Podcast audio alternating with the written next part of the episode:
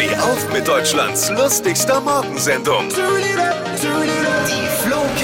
Die zehn reichsten Menschen der Welt haben ihr Vermögen in der Corona-Zeit verdoppelt. Die haben mein. Vermögen jetzt zwar nicht verdoppelt, aber immerhin halbiert.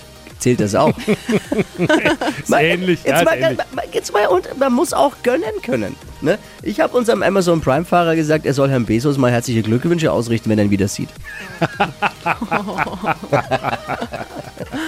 Was hat Flo heute Morgen noch so erzählt? Jetzt neu. Alle Gags der Show in einem Podcast. Podcast Flo's Gags des Tages. Klick jetzt, hitradio n1.de.